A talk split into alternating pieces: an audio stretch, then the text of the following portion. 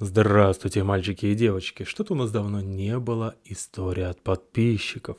Поэтому сегодня у нас будет не одна история, а целых три.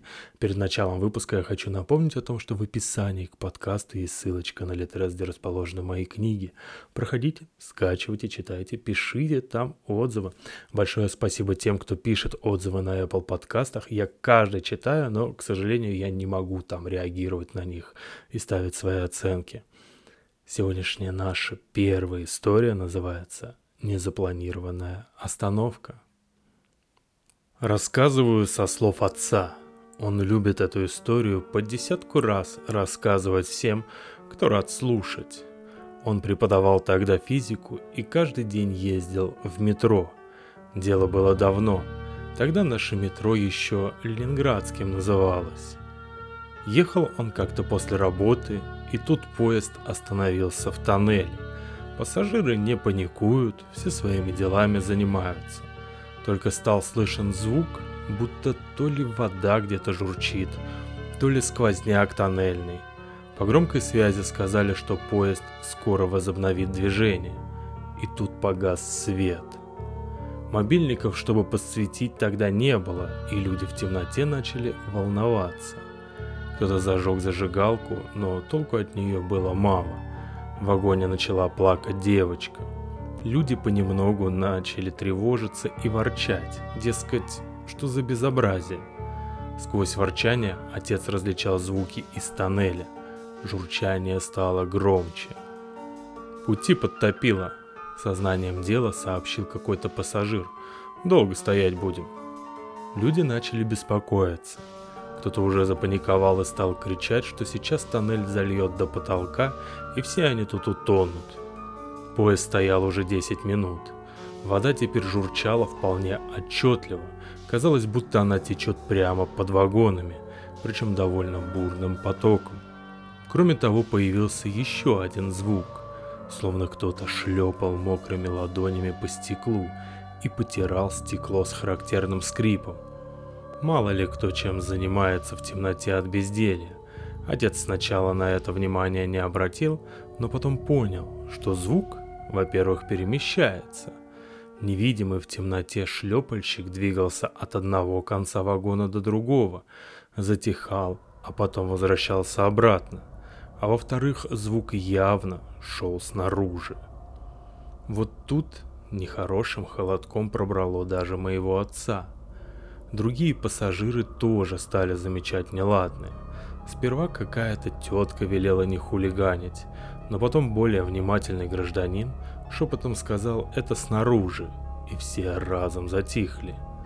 Вскоре звук стал доноситься с другой стороны вагона, словно этот хулиган в легкую обошел вагон и пошел по другой стороне. Поезд стоял в кромешной тьме в тоннеле, в котором отчетливо журчала вода. Невидимый шалун легко доставал руками до окон, хотя все представляют себе высоту вагона. При этом он шутя обходил вагон по кругу, как будто ему сцепка между вагонами помехой не была. Парень, что с зажигалкой был, решил разведать, что там происходит. Когда звук приблизился к нему, он стоял у двери, он зажег огонек и поднес к стеклу. Все, кто увидел, кто находился снаружи, разом отпрыгнули в другую сторону вагона, так что тот закачался. В стекло смотрело лицо, белое, какое-то даже синюшное. Через стекло было трудно рассмотреть детали, но у этого существа были маленькие темные глаза в обрамлении густых темных кругов, как у смертельно больного. Рот был широко открыт, кожа вокруг него обвисла и одрябла. Всего пару секунд оно было видно, потом парень уронил зажигалку, и вагон снова погрузился в темноту. Теперь шлепанье по стеклу участилось. Кто-то истошно заорал «Закройте форточки!». Люди в панике жались друг к другу в центре вагона. Потом плеск воды послышался уже внутри вагона. Словно кто-то опрокинул ведро на пол – Отец плохо помнит, что было дальше, но где-то минут пять была полная неразбериха. Люди орали, цеплялись друг за друга, никто ничего не понимал. а потом внезапно включили свет. Люди смотрели друг на друга и на черные окна. Шлепание прекратилось, журчание воды стихло. Поезд тронулся и медленно поехал.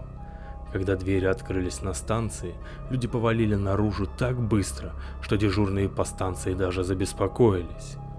А когда мой отец оглянулся, он увидел, что борты вагона и стекла были все мокрые, хотя, как потом выяснилось, никакого подтопления тоннеля не было, просто был перебой в проводке, который починили за 10 минут. Вот и закончилась первая история, и без лишних разговоров переходим сразу ко второй. У второй истории, к сожалению, нету названия, но автор попросил представить его как Бреман. Наведался я как-то на каникулах к старшему брату, пожить недельку. Стоит сказать, что он старше меня на 19 лет, когда мне было всего 16. Мой брат, будем называть его Алексеем, работал в полиции. И как и я, не верил во всякую чертовщину, по типу духов, демонов и тому подобное. Не знаю, к сожалению или к счастью, но после этого случая я начал верить во всю эту чертовщину. Когда я приехал к нему, он был очень веселый и радостный, много шутил и смеялся.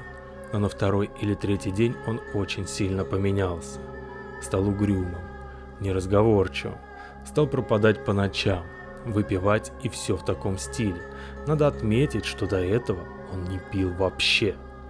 Когда я начинал его расспрашивать о том, что с ним происходит, он либо в пьянстве что-то невнятно бормотал, либо ссылался на то, что поругался с девушкой. Я, конечно, понимал, что это далеко не так, но сказать ему об этом не осмеливался. Но потом я захотел разобраться, и на следующий день, когда он ушел на работу, я тайком залез к нему в ноутбук и решил посмотреть историю поиска. Сказать, что я был в шоке, это ничего не сказать. В его истории поиска были запросы по типу «Как избавиться от преследователей», «Как забыть прошлое», «Что делать, если преследуют демоны» и тому подобное. Вечером я узнал, что моего брата нашли мертвым около входа в полицейский участок, котором он работал. Он был застрелен из дробовика, а убийца смылся без следов. Глаза брата были испуганные, печени не было, а легкие разорвались от выстрелов. Дальше разборки, полиция, суды и нервы. Виновного так и не нашли. Зато я стал главным подозреваемым, потому что в городе, где он жил, из родственников был только я. А врагов, раздражителей или типа того, кто мог его убить, не было. Я решил покончить с этим. На следующий день я решил включить сыщика и пробрался к нему в кабинет через окно. Решил обследовать его кабинет, но ничего важного, к сожалению, не нашел. На следующий день я вернулся туда и провел повторное расследование. Вот тогда-то я и начал верить в чертовщину, но все по порядку. Решил я, значит, посмотреть ящики, шкафы, сейфы, стеллажи, в общем, все, что там было. И вот в одном из ящиков я нашел планшет, которого никогда не замечал у брата в руках, ни на работе, ни дома. Я разблокировал планшет. На мое удивление он был без пароля.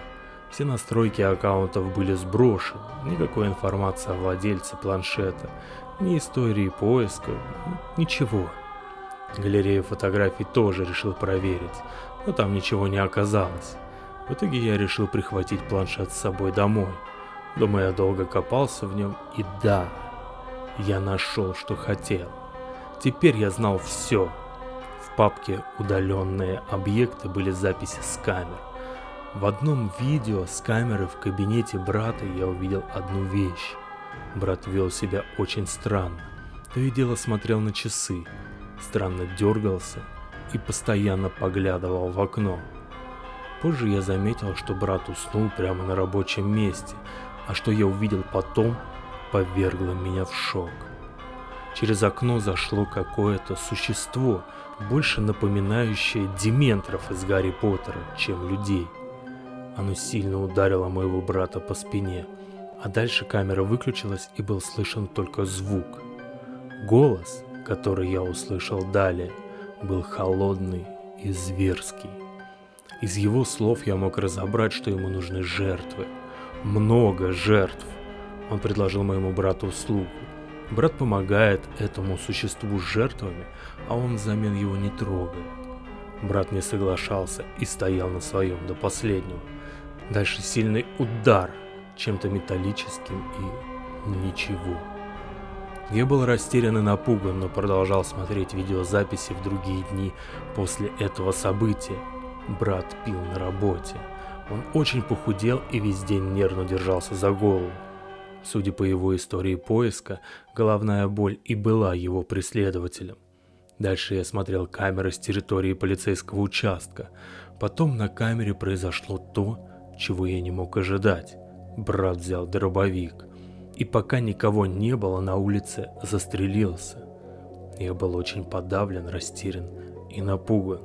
Я заявил в полицию. Убийцу разыскивают. На следующий день мне поступил странный звонок от абонента, номер которого был скрыт.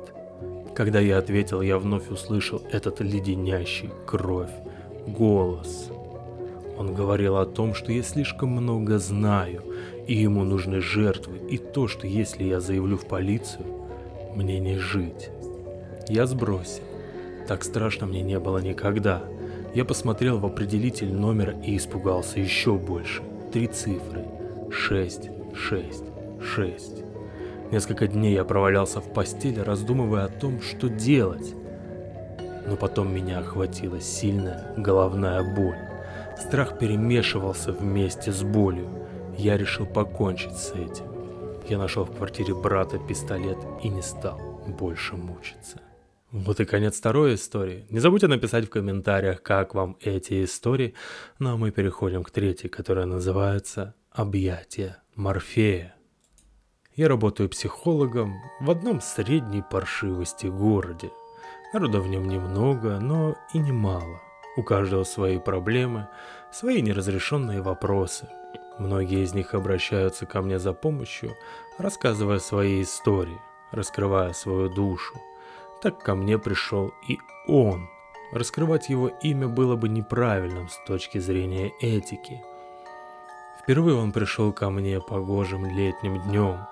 Изможденный мужчина лет 50, седые волосы, сеточка морщин и тяжелые мешки под глазами.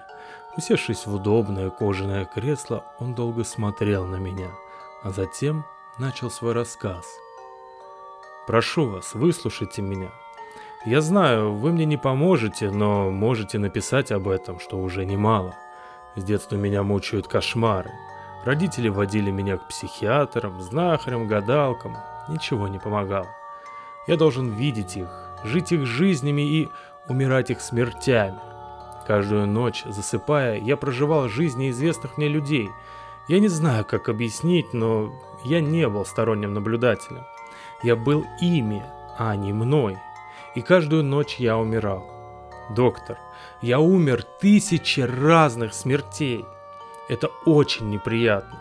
Однажды, когда мне было 15, я увидел во сне своего соседа. Нет, я был своим соседом. Я подстригал лужайку возле своего дачного домика, когда дикая боль в груди заставила меня в судорогах рухнуть на землю. В глазах потемнело, и я проснулся.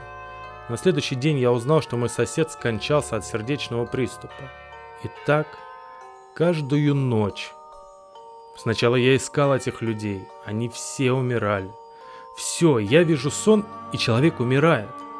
Самое позднее через неделю. Я так больше не могу, доктор. Он с мольбой в глазах посмотрел на меня.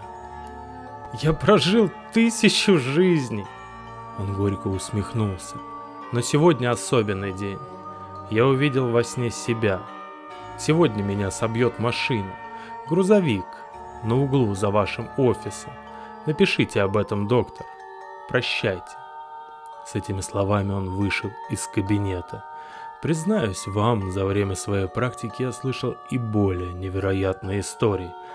Однако на этот раз меня что-то задело. Я выскочил из кабинета, роняя ключи от машины и путаясь в стеклянных дверях. Выбежав на улицу, я увидел его. Он шел к пешеходному переходу. «Постойте, подождите!» – выкрикнул я. Он обернулся. Приоткрыл рот, желая что-то мне ответить, когда показавшийся из-за угла фургон сбил его с ног и поволок по асфальту, оставляя позади ярко алый след. Я не знаю, был ли это несчастный случай, или все было действительно предопределено, как он мне и сказал. Этот человек просил меня написать об этом. И вот я пишу. Я скорблю о человеке, которого видел один раз в жизни, как о лучшем друге. Не знаю, так ли это, но я что-то видел в его глазах. Что-то, кроме отчаяния загнанного зверя. Я думаю, это была жалость.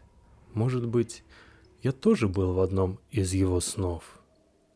Конец. Спасибо, что прослушали все три истории. Я думаю, людям, которые их прислали, это тоже будет очень приятно. Не забудьте подписаться на подкаст, пригласить подкаст друзей и до новых и удивительных встреч. Пока-пока.